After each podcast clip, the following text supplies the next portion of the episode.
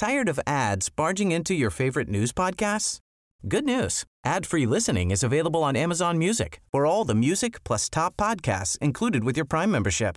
Stay up to date on everything newsworthy by downloading the Amazon Music app for free or go to amazon.com slash news ad free. That's amazon.com slash news ad free to catch up on the latest episodes without the ads. Pues es importante este tema y por eso eh, saludamos con gusto en la línea telefónica a Mariana Boy, procuradora ambiental y del ordenamiento territorial. Eh, ¿Qué tal, Mariana? Muy eh, buenas noches. Gracias por platicar con nosotros en Noticiero Capitalino. Muy buenas noches, Brenda. Muchas gracias por esta invitación y un saludo muy cariñoso a todo tu auditorio. Qué importante es este tema que, que, vamos a platicar en este trabajo que están llevando ustedes como Procuraduría Ambiental. Y, y, y no es que estén en contra de las construcciones, no es que estén en contra del crecimiento eh, que una capital como lo es la Ciudad de México requiere, porque lo requiere, sino que hay formas para acceder a ese crecimiento, ¿no? Así es, Brenda. Yo creo que lo que es muy importante es saber que la ciudad, por supuesto, tiene que crecer, eh, tiene esa necesidad, pero el problema no es que crezca, el problema es cómo crece la ciudad y ahí creo que tocas un punto neurálgico en el tema de inmuebles catalogados. Tenemos un valor y tenemos un, un patrimonio eh, muy importante aquí en la ciudad. Tenemos más de 15 mil inmuebles que están catalogados por las distintas instancias, ya sea el INA, la propia CEDUBI, el INVAL, eh, por las diferentes características que tienen y valor arquitectónico, histórico, urbano, eh, artístico. Y desafortunadamente hemos visto en los últimos años que hay intervenciones en estos inmuebles sin ningún tipo de autorización o de visto bueno por estas instancias. Y por supuesto que estamos a favor de que la ciudad se tiene que renovar, se tiene que regenerar, por supuesto, y se tienen que pues habilitar estos espacios y aprovecharlos de la mejor manera en beneficio de la ciudadanía pero siempre y cuando se respete la ley. Hoy por hoy tenemos una constitución en la Ciudad de México que eh, establece como derecho de los ciudadanos, como parte de los derechos humanos, el derecho a la ciudad. Y este derecho a la ciudad, por supuesto, que contempla el derecho al patrimonio, al el derecho a la cultura. Y en ese sentido, nosotros como Procuraduría Ambiental y del Ordenamiento Territorial estamos encargados de defender los derechos de los ciudadanos, de hacer valer estos derechos que están consagrados en la Constitución. Y en este sentido, el, la protección de estos inmuebles que están catalogados en la Ciudad de México ha sido un eje estratégico y una línea de trabajo prioritaria para nosotros en esta administración. Ahora, ¿a qué es lo que se han enfrentado principalmente con las constructoras? Al, al, al saltarse los permisos, al, eh, al, al, violar la parte del contrato de los espacios, a el material, a las áreas verdes. ¿Cuál es el problema más frecuente que tienen con las constructoras? Pues sobre todo en este tema en particular de inmuebles catalogados, Brenda, es la intervención, cualquier tipo de obra, o sea, es decir, cualquier intervención que se haga a estos inmuebles, desde remoción de acabados hasta remodelaciones, hasta ampliaciones, sin contar con los permisos. Dependiendo quién tenga protegido y catalogado este inmueble, que pueden ser cualquiera de las tres eh, instancias que comentamos, INA, Secretaría de Desarrollo Urbano y Vivienda o el INVAL, eh, tendrían que dar vistos buenos o autorizaciones o dictámenes que les permitan a los desarrolladores, a los constructores, intervenir estos inmuebles, remodelarlos, ampliarlos o lo que sea el proyecto. Ahora, tenemos, ajá, pero también tenemos antecedente ahí de que alguien en administraciones anteriores, pues les daba ahí paso libre y, y a cambio a lo mejor de, de, de cierto intercambio de intereses, pues se les facilitaba y se quedaron acostumbrados a eso, ¿eh? Y le dieron en la torre a áreas bien importantes aquí en la de México. Sí. desafortunadamente sí ha sido una práctica común en la ciudad y es por eso que en esta administración le estamos dando prioridad con acciones muy puntuales y te comento alguna de ellas. La primera es que pues necesitamos prevenir, trabajar también desde un enfoque preventivo, difundir la información para los constructores que sepan y conozcan la normatividad, qué tipo de permisos necesitan. Eh, y número dos, eh, acudir en el momento en que tenemos una denuncia sobre intervención de un inmueble catalogado y en ese momento nosotros solicitamos que nos exhiban los permisos. De no exhibir los permisos correspondientes, procedemos a una suspensión de las obras Es decir, suspendemos y no pueden seguir realizando las obras en tanto no cumplan con la normatividad aplicable.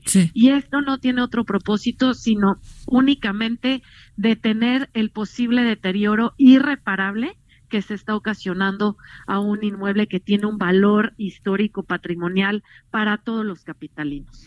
Definitivamente. Ahora, eh, ¿cómo debe ser el acercamiento para una constructora, una empresa que quiera o alguien que quiera remodelar? Hay que decirlo, hay personas que viven en, el centro, en la Ciudad de México, en, edificios que no se pueden modificar, ocupan un permiso para eso. Eh, o que tienen una oficina, o que Colonia Condesa, Roma, el, centro, son las zonas que más se, me ocurre que eh, necesitarían este tipo de permisos para modificar algo, ¿no? Este, ¿cuál es el protocolo a seguir? Es yo quiero hacer una modificación, yo eh, como empresa quiero construir algo, ¿qué es el primer paso que tengo que hacer para apegarme a lo legal? Mira, lo primero que tendría que hacer es acercarse a la Secretaría de Desarrollo Urbano y Vivienda sí. para solicitar la información respecto al inmueble de que se trate o lo puede hacer con nosotros mismos para que lo podemos orientar y solicitar insisto, dependiendo de quién haya catalogado este inmueble, solicitar, o sea, en, los casos en que es un inmueble catalogado por el INA, se requiere de un visto bueno dictamen del INA. En los casos en que ha sido eh, un inmueble catalogado por el INVAL, se requiere un dictamen o visto bueno del INVAL y normalmente se requiere también una autorización por parte de SEDUBI. Entonces, lo más importante es acercarse directamente a la Secretaría de Desarrollo Urbano y Vivienda y pedir orientación para empezar a solicitar los permisos a las instancias que corresponda dependiendo de la catalogación del inmueble. Ahora, ¿qué zonas tienes detectadas en, aquí en la capital que tengan más recurrencia a este problema? Pues mira, lo que tenemos más denunciado aquí en la Procuraduría Ambiental es en la Alcaldía Cuauhtémoc, intervenciones en, las colonias Roma, Condesa, como bien comentabas al inicio. En el centro de la ciudad, por supuesto, también tenemos varias denuncias e investigaciones de oficio, es decir, que sin requerir una denuncia, nosotros iniciamos una investigación, pero bueno, tenemos inmuebles catalogados en varias alcaldías. Tenemos la Miguel Hidalgo, tenemos en Iztapalapa, también tenemos en Xochimilco, tenemos en Coyoacán. Sin embargo, los que denuncian más son los los eh, los inmuebles que están siendo intervenidos aquí en la en la colonia en colonia Condesa y en la colonia Roma. Sí, caray, por por la eh, pero aparte es, bien valioso, es muy valioso. Es, yo no cambiaría por nada, eh, Mariana, no cambiaría por nada la, la parte del nivel arquitectónico pues de una casa de hace unos años que además tienen un material totalmente distinto al que hoy se, se construyen. Lo vimos en el sismo del 2017. Así es. O sea, esas construcciones sobrevivieron, sí, a lo mejor con algunos daños menores, pero las, las construcciones nuevas, las que se desplomaron, eran en su mayoría recién hechas. Así es. ¿No? Y no solamente esto, que claro, por supuesto, la estructura de este tipo de construcciones son bastante sólidas, sino todo el valor que comentamos que tiene cultural, no solamente para los capitalinos, sino para nuestro país. Parte de nuestra historia está en estos inmuebles. Entonces es un tema que tenemos que proteger por interés del país, no solamente de los habitantes de la Ciudad de México.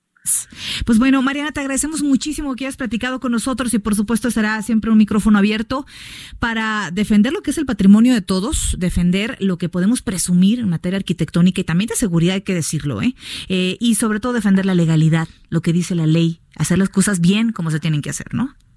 Por supuesto que sí, Brenda, te agradezco mucho y bueno, los teléfonos y las puertas de la PAUD, por supuesto, están abiertos para todos los ciudadanos que quieran acercarse a solicitar información y orientación sobre cómo realizar estos trámites. Podemos canalizarlos con las autoridades correspondientes, pero también para todos los vecinos y ciudadanos que tienen identificado que hay intervenciones.